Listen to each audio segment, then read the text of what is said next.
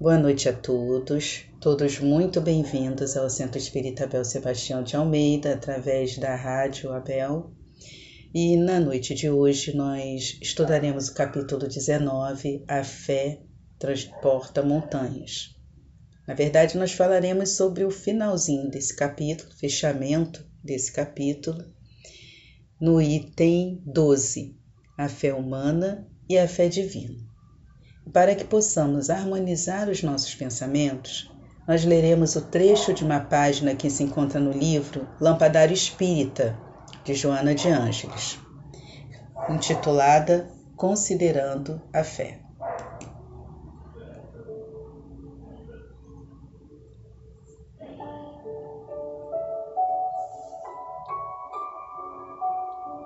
A fé é uma necessidade espiritual da qual não pode o espírito humano prescindir. Da mesma forma que o corpo aure no ar e no pão os recursos de manutenção e preservação do patrimônio celular, o espírito necessita da fé que vitaliza e renova, dinamizando forças de difícil classificação que encorajam, tonificando a organização física e psíquica na tarefa valorosa de progredir. Alimento sutil, a fé é o tesouro de inapreciado valor que caracteriza os homens nobres a serviço da coletividade. Graças a ela, renova-se a face da terra consomem-se os abismos na voragem do realizar, modificam-se paisagens, alteram-se feições. Com ela, cessam agonias, retemperam-se ânimos, multiplicam-se luzeiros, erradicam-se males. Estrela, clareia noites da alma chama aquece corações. Pão nutre esperanças. Roteiro conduz vidas. Conhecê-la, guardando-a no íntimo, é tarefa que a todos nos devemos impor, no abençoado desiderato de nossa imortalidade intransferível. Se tivesses fé, disse o Senhor. E assim, amado Mestre Jesus, iniciamos o nosso estudo da noite de hoje. Muito agradecidos a Ti pela oportunidade de aqui estarmos, falando sobre o Evangelho, falando sobre a lei divina e mais perto de Ti e dos amigos espirituais que estão conosco envolve a cada um de nós onde estivermos, que possamos receber as tuas bênçãos de amor, de fortalecimento, para que, seguros, possamos prosseguir nos caminhos que a vida nos oferece. Que assim seja, graças a Deus.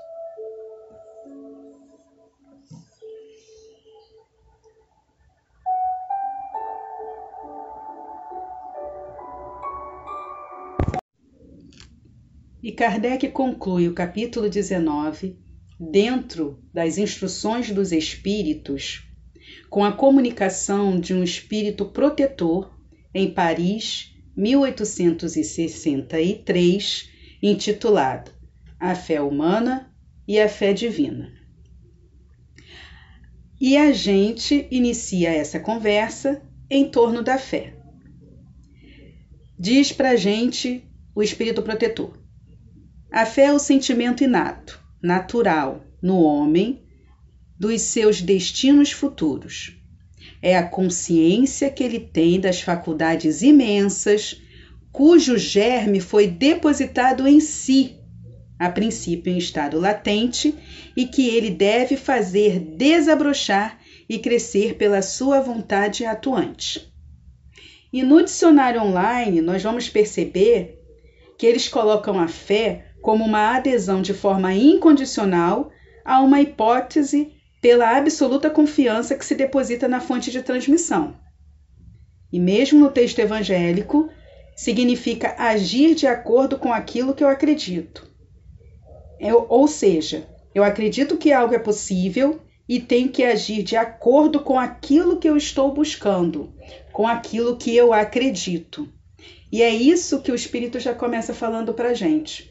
A fé ela não, não vai se desenvolver se eu não buscar desenvolver essa fé. Para que eu possa desenvolver a fé, eu preciso confiar na fonte. Qual é a fonte que eu preciso confiar? Preciso confiar em Deus e preciso confiar em mim.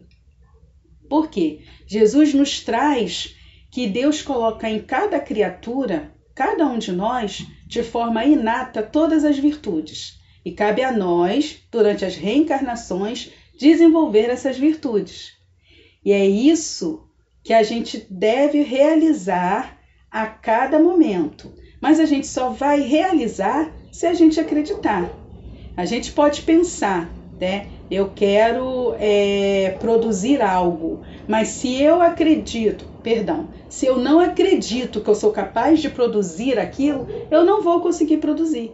Ainda que esteja ali todos os recursos me propiciando esse desenvolvimento.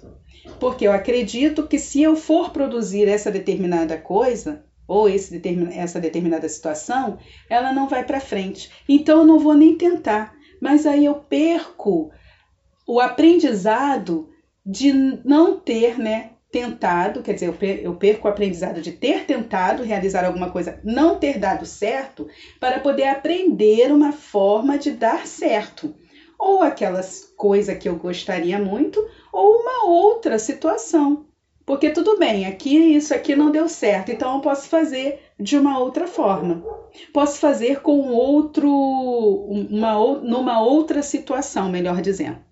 Então a gente começa a ver as possibilidades, a gente começa a nos habituar a buscar aquilo que a gente deseja confiando em nós, porque nós temos essa centelha divina que Deus colocou em nós, nós acreditamos nisso, né? Que há todas as virtudes inatas em nós e que basta a nossa vontade para que a gente possa desenvolvê-las. Por isso, a gente pode perceber que a fé humana é responsável pelo grande avanço das tecnologias, da energia elétrica, do avião, da internet, tantas outras coisas que apareceram para nos facilitar a vida. Alguém teve uma ideia. Poxa, ficar colocando gelo nos alimentos, né? Dá muito trabalho, não funciona, porque tem um tempo, o gelo derrete. O que, que eu posso fazer para mudar isso? Ah, eu posso criar uma caixa com um tipo de é, gás que possa fazer gelo, que possa resfriar, e aí ligando, utilizando a energia elétrica, eu posso colocar as coisas para resfriar e aí elas não estragam. Eu não gastaria mais com gelo, não teria todo aquele trabalho do peso, todo aquele trabalho de procurar o gelo para poder colocar os alimentos. Meus alimentos durariam mais e eu teria nessa caixa um espaço para colocar todos os alimentos que seriam é, necessários, interessantes. E aí se criou a geladeira, o refrigerador, que a gente vê aí hoje, né? Ah, se eu pudesse falar com alguém lá no Japão por forma de algum aparelho, né? Aí veio o telefone ligando distâncias, vem a internet conectando o mundo inteiro. Então essas pessoas elas confiaram que elas confiaram no seu potencial. Confiaram que elas poderiam fazer, mas elas buscaram, estudaram, debruçaram-se em cima das possibilidades de como fazer aquilo. E depois que fez aquilo, elas foram ainda e continuaram a estudar para ver uma maneira de desenvolver aquilo da melhor maneira que fosse mais prático possível. E hoje a gente está aqui conversando distância, é, distantes, né? Eu aqui na minha casa, vocês na casa de vocês, ouvindo através do rádio, através da internet, esse estudo, essa conversa que a gente está tendo sobre a fé. Não há um, um exemplo melhor do que esse, né?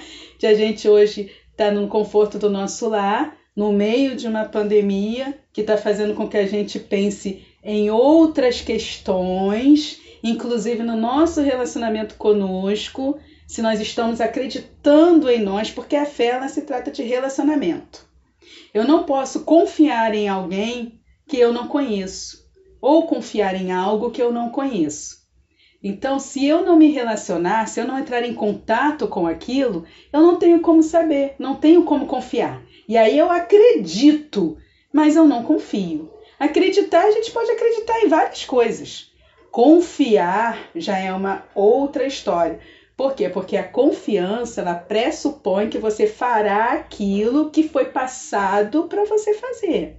Ou seja, se eu confio, eu vou fazer aquilo que vai chegar, a, a instrução, melhor dizendo, que vai chegar até mim. Então a gente precisa pensar como está o nosso relacionamento conosco. Eu estou me perdoando, eu estou animado em vivenciar as dificuldades e as facilidades da vida, como eu estou encarando a vida, como eu estou encarando o relacionamento com o outro e meu relacionamento com Deus, como está?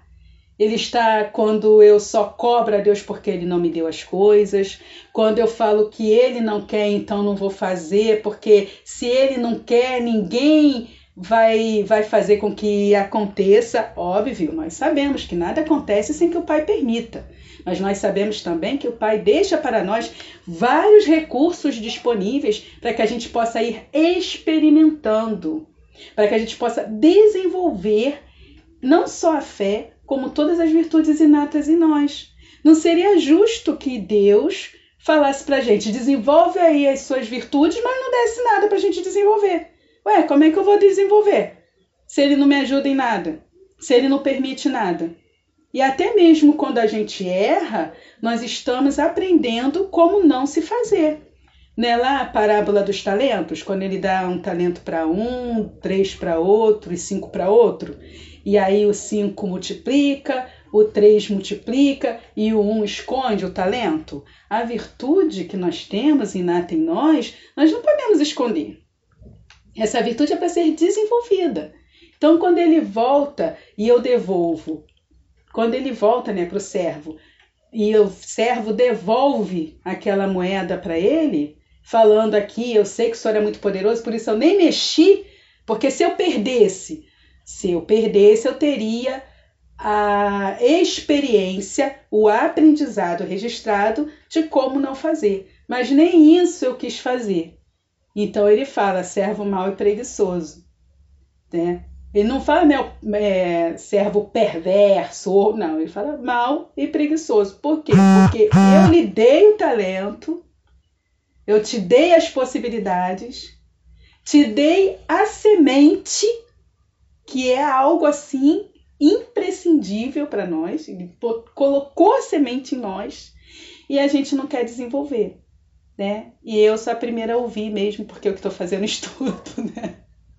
Então, eu sou a primeira a ouvir e refletir sobre isso, porque isso é tudo muito interessante quando a gente vai estudar um pouquinho mais é, a fé, né? Não vamos estudar a fundo, mas que a gente vai descobrindo aos pouquinhos né, o que, que é, o que, que não é. Esse relacionamento com Deus é muito importante. Né? Nós temos que sim pedir a Ele que nos fortaleça, mas nós temos que também confiar em nós. Porque se a gente não confiar em nós, olha, se Deus confia em nós, colocando uma semente, falou, Luciana, eu vou botar essa semente em você, porque eu sei que você vai desenvolver. Eu tenho certeza que você vai desenvolver. Fala, mas Senhor, eu não tenho condição. Você tem condição, sim. Eu sei que você tem. Agora, eu não posso fazer por você. Eu posso lhe ajudar. Posso disponibilizar os recursos. Mas não posso fazer por você. Aí a gente vê hoje, agora, né, nas Olimpíadas, os atletas correndo, os atletas dançando, é, naquelas modalidades né, esportivas, fazendo aquela ginástica, né? Que eu acho bonita, eu gosto de ver, né? Testando os limites do corpo, eles têm os seus técnicos, os seus auxiliadores, mas eles têm que fazer o esforço. E assim todos nós. Nós somos atletas, aprendizes do amor. Nós temos que aprender a amar. E aí Deus colocou um monte de virtudezinha em nós para que a gente possa desenvolver, olha, um pouquinho aqui, um pouquinho ali, um pouquinho colar. Aí, com o tempo, a gente vai deixando aquilo maior, vai abraçando mais as, as pessoas que estão à nossa volta com essas virtudes. Não vai ser de hoje para amanhã, mas nós temos que confiar em Deus e confiar em nós. Nós podemos. Isso é ter fé. Fé é confiar. E para confiar, eu preciso conhecer, eu preciso me relacionar. E é por isso que o espírito protetor fala para gente. É por isso também que Kardec termina com esse texto, esse capítulo sobre a fé transforma, é, transporta montanhas. Né? O espírito fala assim para gente. A fé é o sentimento inato, natural, no homem, dos seus destinos futuros. Ou seja, ele vai ser um espírito perfeito lá na frente. É a consciência que ele tem das faculdades imensas cujo germe foi depositado em si, a princípio em estado latente, e que ele deve fazer desabrochar e crescer pela sua vontade atuante. Foi o que a gente falou aqui. Não adianta apenas querer, não, não adianta apenas acreditar. Nós sabemos que foi depositado. Jesus trouxe isso para a gente. Jesus nos mostra Deus como Criador e Pai, diz para a gente que tudo que a gente pode fazer, perdão, tudo que ele faz, nós podemos fazer se a gente confiar, se a gente tiver, tiver fé. E aí continua. Até o momento, a fé só foi compreendida pelo seu lado religioso, porque o Cristo a preconizou, a aconselhou como uma alavanca possante, e porque só se viu nele um chefe de uma religião. Então ele diz que a gente só vê Jesus como alguém que trouxe uma mensagem, mas Jesus é muito mais do que isso. Jesus é nosso irmão mais velho, é aquele que nos acolhe, é aquele que nos esclarece, é aquele que mostra como se fazer. É o único que passou por nós, perfeito para ser o guia e modelo da humanidade. E aí ele continua. Mas o Cristo que realizou milagres materiais, nós sabemos disso lá, que ele multiplicou pães, que ele restaurou ah, algumas partes de alguns leprosos, que ele trouxe Lázaro de volta, nós sabemos também disso. É, mostrou por esses mesmos milagres o que o homem pode quando tem fé, isto, isto é, a vontade de querer, a vontade de querer. Não basta querer, ah, eu quero, eu queria. Não. É a vontade de querer, não, eu quero. E eu tenho certeza que eu vou realizar. Se Deus permitir, se for para o meu engrandecimento moral, eu vou realizar aquilo. Os apóstolos, a exemplo de Jesus, também não fizeram milagres? Né? Ele pergunta aqui. Os apóstolos também não fizeram milagres? As pessoas até achavam que Jesus, até os próprios apóstolos, quando Jesus pergunta lá, é, desculpa, quando o pai do endemoniado pergunta, eu levei, fala para Jesus, né? Eu levei o meu filho aos seus apóstolos, mas eles não conseguiram o curar, né? E Jesus fala que foi a falta de fé porque Jesus deixa claro que ele não é uma exclusividade, não é alguém que é superior, não no sentido de criação, porque Deus cria todos os espíritos simples e ignorantes. Jesus ele é um exemplo de perfeição moral. Nisso ele é muito superior a nós. Mas não há nenhum privilégio. Ele fez, descobriu como se faz e veio até nós e nos mostrou como fazer. Mostrando assim: eu fiz, vocês também podem fazer. Se eu estou nesse estágio, que agora Jesus já deve estar né, mais evoluído ainda, mas continua conosco, continua é, influenciando, continua vibrando por cada um de nós não só na Terra, como no universo né, também, faz parte lá do, da, da, dos espíritos crísticos né, que trabalham, que vêm diretamente a Deus, os espíritos né, que são responsáveis pela humanidade. Então, Jesus continua conosco. Ele sempre estará conosco. Ele disse que nenhuma ovelha do Pai iria se perder, e nenhum redil, não só daqui do planeta Terra, como também outros orbes. Né? Há muitas moradas na casa do Pai, a gente sabe disso. E a gente sabe também que a Terra está passando por esse processo há, há tempos, né? desde a época de Jesus, a gente pode ver que já houve uma mudança enorme na vibração do planeta, que era uma vibração bem densa. Jesus veio até nós para nos provar não para dizer que é melhor, que é aquele filho único de não, todos somos filhos de Deus. Tá? Ele veio nos dizer que somos filhos de Deus e podemos fazer tudo o que ele pode fazer, né? E o que chamavam de milagres, a gente hoje com as leis da ciência consegue saber do que se tratava. E o espírito protetor continua aqui. É, ora, o que eram esses milagres se não feitos naturais, cuja a causa era desconhecida aos homens de então, mas que se explica em grande parte atualmente e que se compreenderá completamente pelo estudo do espiritismo e do magnetismo, né? Ontem, na época de Jesus, eram milagres. Hoje, a gente sabe, como eu falei anteriormente, que a ciência vai explicando tudo que Jesus foi fazendo para nos mostrar que é tudo lei, tudo está dentro da lei divina, não tem nada extraordinário. Há coisas que nós não conhecemos. Não temos nem cabeça, vamos dizer assim, desculpe, não temos nem inteligência, é mais bonitinho, né? Temos nem inteligência para entender o que, que é, né? Mas a gente sabe que tudo está dentro da lei divina. E para exemplificar essa questão da, da fé, né, da, de você sair para buscar essa, esse, o que você deseja, de você confiar, né, a gente vai ler um trechinho que está no na Bíblia, né, na Bíblia online, que fala sobre a, a passagem né, que fala sobre a mulher hemorroísa. Né?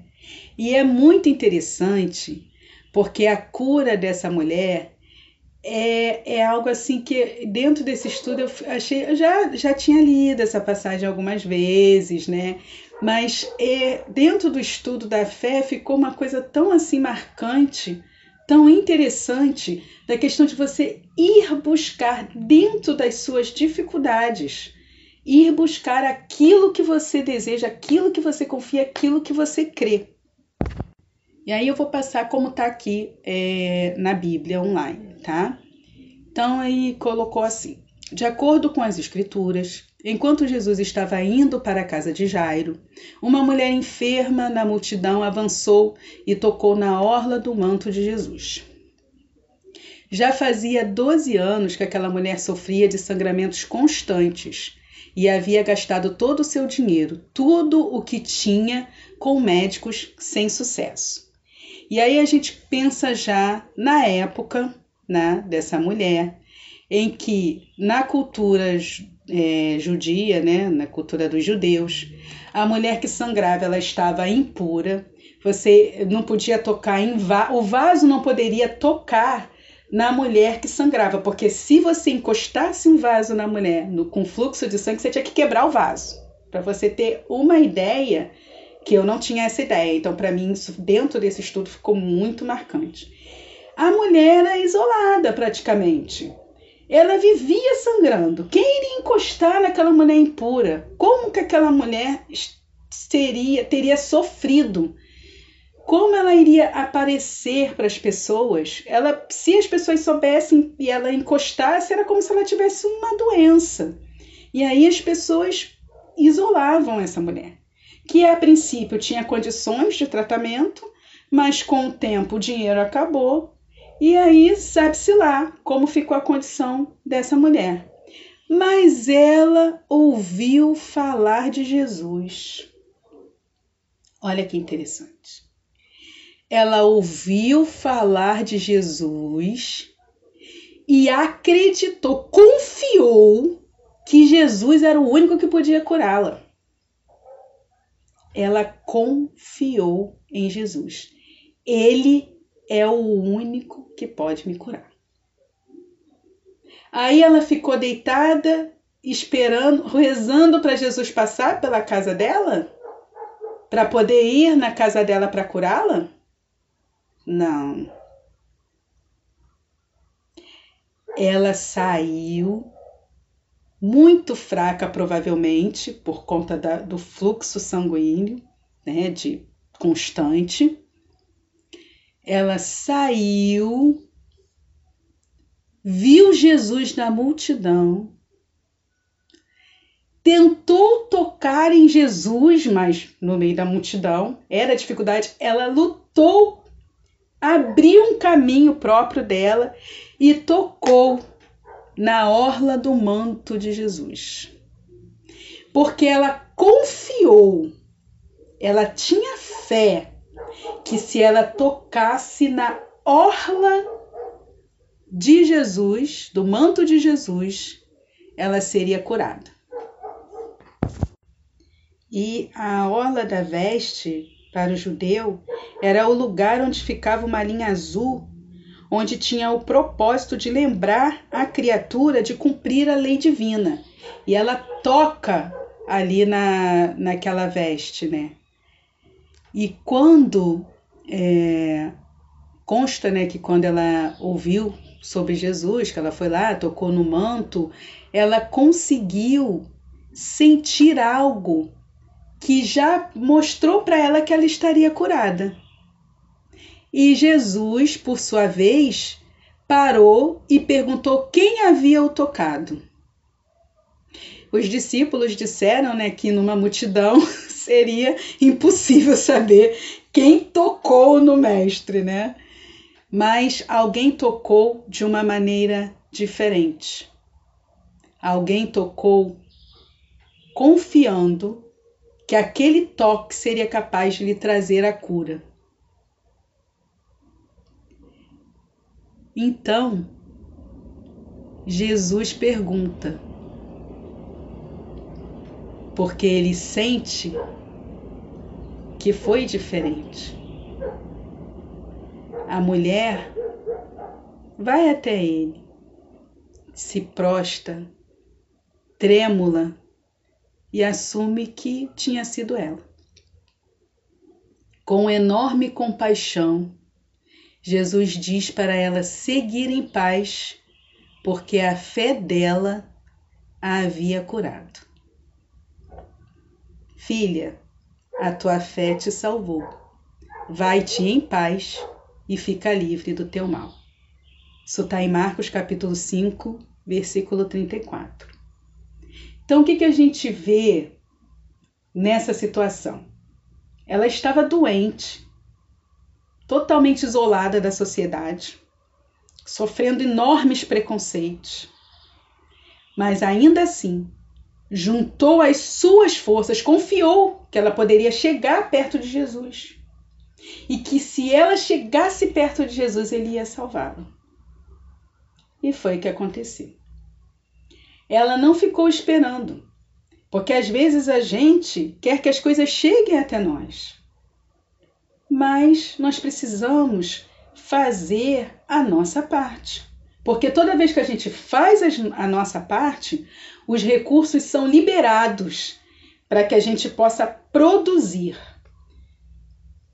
para que a gente possa aprender.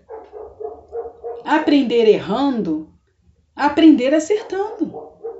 Um dia nós vamos fazer o que é certo. Todos nós aqui estamos ouvindo hoje esse estudo, essa conversa né, sobre a fé, nós temos a fé dentro de nós. Uns mais, outros menos. Existem pessoas que têm aquela fé incondicional. Não são espíritas. Isso a gente estava conversando até no, no, encontro de Jesus de ontem, até que a gente estava fazendo estudo, e não necessariamente são espíritas. Tem gente que acredita, tem a fé e consegue os seus resultados. Porque vai conseguir se, se você acreditar, né? confiar e fazer a sua parte. Agora, obviamente, tudo dentro da permissão divina. Não adianta eu forçar que eu quero ganhar na loto, que eu quero ficar rica. Nada contra quem joga. Se a pessoa joga, a pessoa tem que jogar mesmo. Se ela acredita, ela tem que jogar mesmo. Mas não adianta eu ficar só nisso. Aí eu jogo não ganho. Aí eu não vou procurar outra coisa para fazer para ganhar dinheiro, não. Eu vou ficar só jogando porque um dia, um dia, e se eu não ganhar? Como muitas pessoas não ganham, né? Então eu posso ter a confiança de que um dia eu vou ganhar? Posso. Eu posso fazer o possível para sim comprar o bilhete, fazer o jogo, pagar lá e aguardar? Pode. Mas eu preciso também ter uma visão periférica. Há coisas que não vão acontecer porque Deus não vai permitir naquele momento para nossa própria segurança, para nosso próprio aprendizado, para nossa própria proteção, né? Porque Deus nos conhece. Nós não nos conhecemos. Deveríamos, como diz lá 919 de Santo Agostinho, pensar né, o que, que a gente fez, como é que a gente está, é, se, se magoou alguém ou não. Nós deveríamos fazer essa, esse processo, né? Que está no livro dos Espíritos, 919. Ah, se eu não me engano, onde Santo Agostinho diz que a pessoa, Kardec, né? A pessoa, Kardec, pergunta se é uma maneira eficaz da gente se conhecer. E aí Santo Agostinho coloca para a gente que há sim e dá um exemplo. Olha, comigo eu fiz dessa forma. Aí explica pra gente como é que faz. Quem tiver curioso para saber o que que Santo Agostinho falou, vai no Livro dos Espíritos, 919A, que lá ele vai te dar um roteiro bonito que ele deixou pra gente, pra gente poder seguir. Tá? Então a gente está falando aqui da questão da fé, da questão desse desenvolvimento, de até também conseguir perceber e receber, ser resignado quando não há a possibilidade da gente ter o que a gente quer. É porque Deus é bom quando dá, Deus é bom quando tira, Deus é bom quando nos impede de ter. Então, se a gente tiver isso bem resolvendo em nós, como, Luciana? Através do nosso relacionamento com Deus, através do nosso relacionamento conosco a gente vai aprender a resignação. Resignação não é inativa, gente, não é ficar aceitando tudo sem mudar. A resignação é exatamente você ter a fé, você construir, você confiar e aguardar que Deus vai fazer o melhor para você. Se eu, Deus faz o melhor para mim, me permitindo ter ou não permitindo ter. Quando ele não me permite ter, eu preciso entender que se eu não consigo ver agora, há uma razão que ele sabe qual é, isso é confiança, que ele sabe qual é e que é por isso que ele está impedindo que eu tenha. Ah, Luciana, mas isso aí vai ser fácil? Não vai ser fácil. Ah, então não vai doer? Vai doer, porque eu quero e eu não vou ter. Eu vai doer. Mas em contrapartida, se eu conseguir olhar para o outro lado, eu vou perceber que ele vai me oferecer. Olha aí a, os recursos que ele jorra para mim todo dia em abundância. Deus jorra recursos para nós todo dia em abundância. E aí eu vou procurar, por isso que a fé é ação, não é confiar cegamente, ficar parado que venha. Eu confio, estudo, faço. Não, não é isso não. Ai, que poxa vida, queria tanto que fosse. Aí tenho lá meu momento de fossa, de revolta, de ah, meu Deus, mas só comigo, né? Aí depois, ah, pô, aí, pai, foi mal, aí vamos ver o que que sou tem, o que que eu posso fazer? Se a gente pergunta sinceramente o que que eu posso fazer, a resposta em relação à lei, né? Lembrando aqui que a gente está falando na, dentro da permissão divina, tá? A gente vai conseguir realizar grandes feitos, né? A gente vê que muitas pessoas começam é, fazer uma coisa, né? Eu estudo para isso. Inclusive, essa semana vi uma coisa muito interessante, que foi um rapaz que ele deu um depoimento dizendo que ele queria mudar o mundo. e foi tão bonitinho. E ele queria mudar o mundo, é, então ele foi fazer direito. Ele fez direito, estudou, passou com louvor, mas ele descobriu que não era pelo direito, não ia dar. Ele falou: olha, através do direito eu não vou poder fazer a mudança que eu gostaria de fazer. E aí, outro, outra pessoa que estudava com ele falou: é, eu também percebi que pelo direito não dá para fazer a mudança que eu quero fazer, não. E aí ele falou assim: ah, então vamos fazer o seguinte, vamos, vamos fazer uma escola. A pessoa pensou: poxa, eu fiz direito, é, não tenho um tostão e vou querer abrir uma escola, uma livraria, né, referente à, à educação. Ah, eu vou topar. Gostei da ideia. E aí eles fizeram, né? E hoje eles fazem é, distribuição de livros e eles mudaram, né? Nas escolas eles têm um contrato com as escolas e aí eles fazem eventos em que as crianças elas escrevem seu próprio livro, escrevem suas ideias e ele diz que é muito rico porque tem crianças que escrevem desde uma lasanha, que é o prato principal, que é a mocinha da história, até um, uma mãe ou um pai que se sacrifica para poder mantê-los como super-heróis. Então foi muito interessante para ele. Então, a princípio, ele achou que era o direito, mas viu que não era. Pensou sem um tostão, sem saber como é que funcionava, que ia fazer alguma coisa relativa à educação. E aí, o que, que veio? Os recursos. Já apareceu um outro. Ele, ele mesmo fala que já apareceu um outro doido para poder juntar com ele. E hoje eles estão aí na marca de 500 mil livros, já que as crianças produziram, trabalhando com escolas e mudando a realidade dessas crianças que puderam ver que elas podem fazer a própria história delas, né? E é isso que Jesus nos traz. Jesus nos traz que nós temos potencialidades, que quando a gente procura, a gente consegue encontrar, consegue ser direcionado. E se for aquilo que eu devo fazer, aquilo vai se abrir, né, para mim, de uma maneira que eu vou ter os recursos necessários para poder construir. A gente também tem um, um, exemplo muito bacana de um amigo nosso que ele já trabalhava, já tinha, né, fundado um núcleo de aprendizes e aí ele é, precisava de um espaço e a gente acompanhou todo o processo dele procurando espaço para poder trabalhar com esses, essas crianças né, em área de em situação de risco, né? Para poder ensinar a cidadania, para poder mostrar que elas têm capacidade, para poder ajud ajudar os familiares. Então ele começou esse, tra esse trabalho e quando ele começou, vieram as pessoas é, auxiliá-lo. E aí foi muito interessante que ele tinha um espaço e esse espaço ele já estava pronto. E aí ele olhou e falou assim: não, vou fazer um espaço aqui de três andares. Aí eu falei: ah, eu acho que, que rola, né? E aí as pessoas em volta falaram assim: olha, mas ele é meio doido, fazer aqui três andares? Mas como que a gente vai fazer isso em um tostão, né?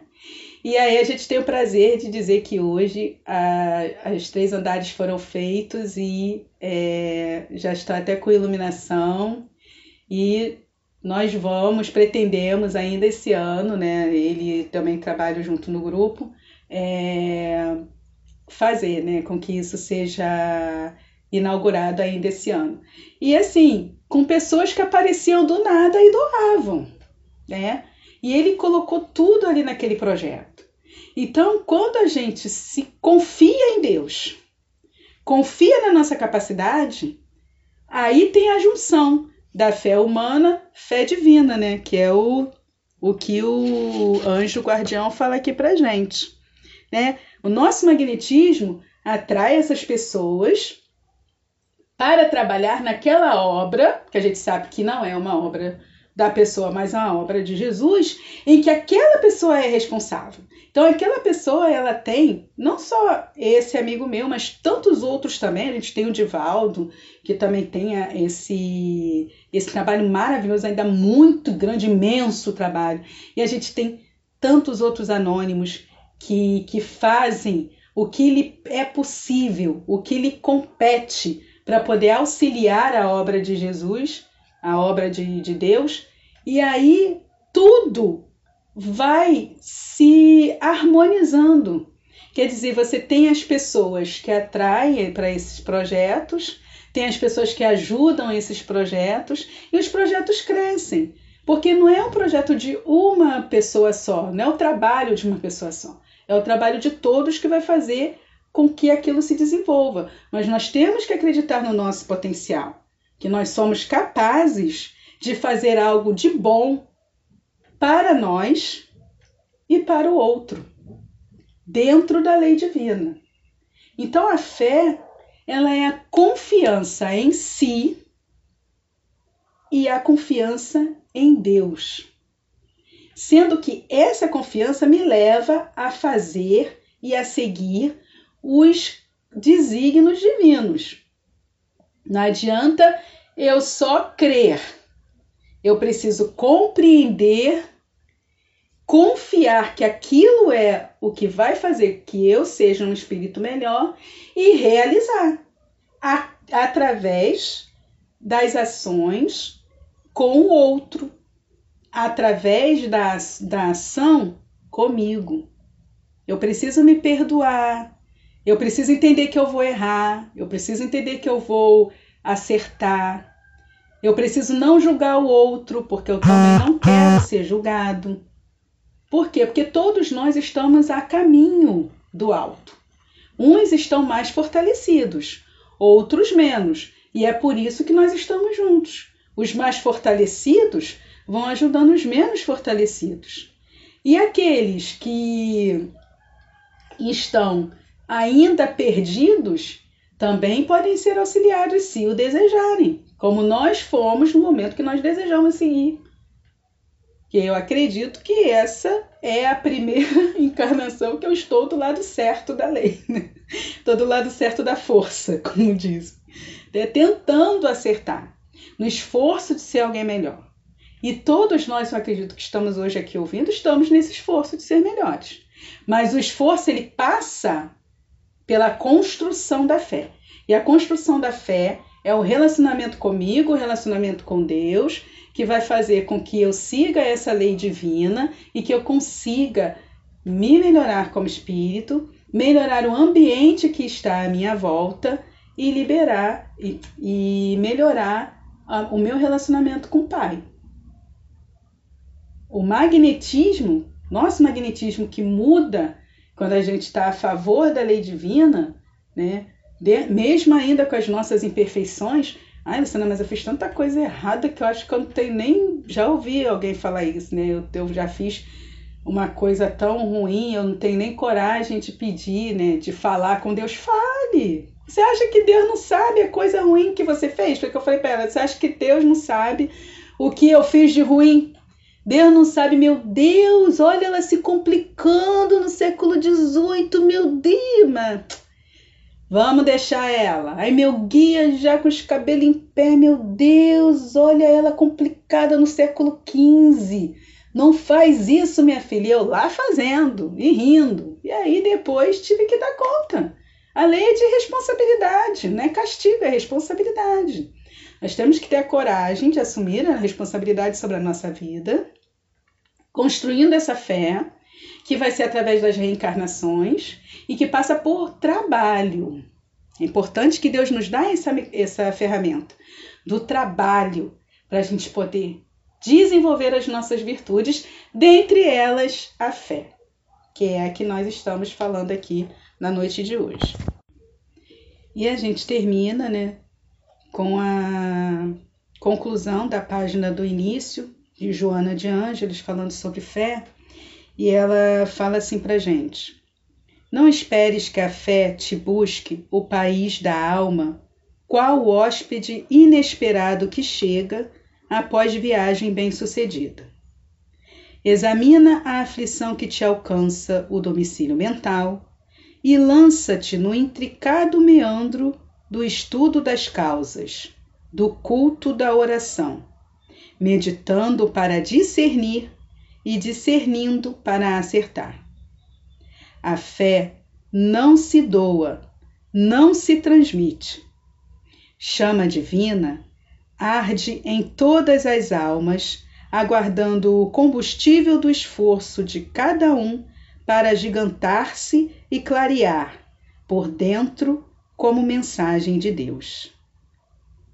Mediante as lições do Espiritismo, aprendestes através dos impositivos do raciocínio que a fé legítima só o é aquela que pode enfrentar face a face a razão.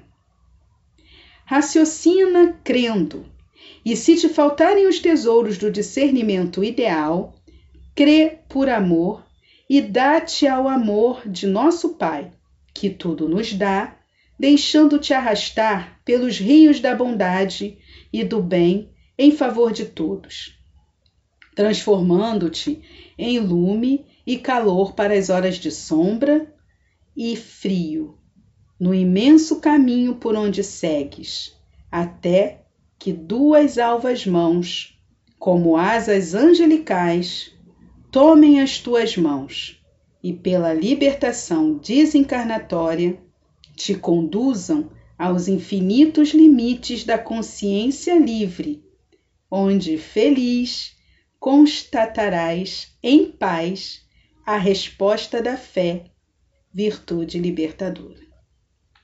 Com essas palavras de Joana, nos incentivando a fazer o bem, a trabalhar, a buscar. Nós finalizamos o estudo de hoje agradecendo muito ao Pai de infinita bondade, aos amigos espirituais que direcionaram os nossos pensamentos, por tudo que Ele nos tem dado. E lembrando, como ela diz, a fé, ela não vai chegar do nada e invadir o seu coração é construindo que a gente vai fortalecer e desenvolver a nossa fé em Deus, em Jesus, em nós mesmos. Que o amor único de Deus inspire as nossas almas ao bem e que fiquemos todos em paz.